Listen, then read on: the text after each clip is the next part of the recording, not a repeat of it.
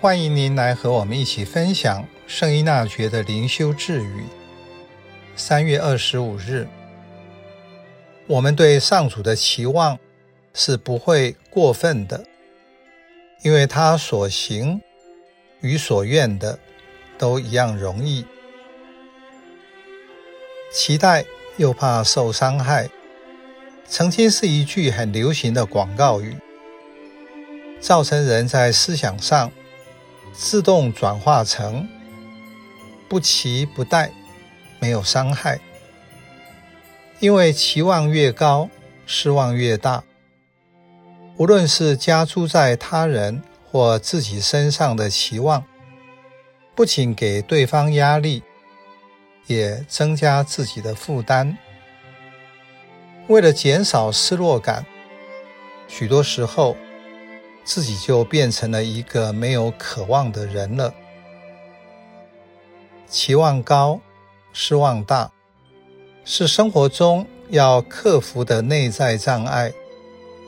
在信仰上，您对天主有什么渴望？对天主，我会抱持期望，不要太多的心态吗？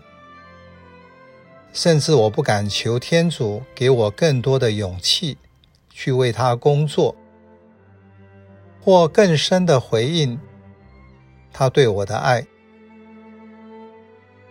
用这句字语来反省思考，我们不至于向天主要求过分，因为对他而言，所愿与所行同样的容易。所以，对天主而言，给多给少都一样，你不必等，在那个时间他都会给的。天主是全能的天主，也是慈悲的天主。我们不要用人的小心眼儿去想，我这样的请求是不是太过分了？换句话说，天主是无限的，我们需要用天主的视野来做我们的愿景。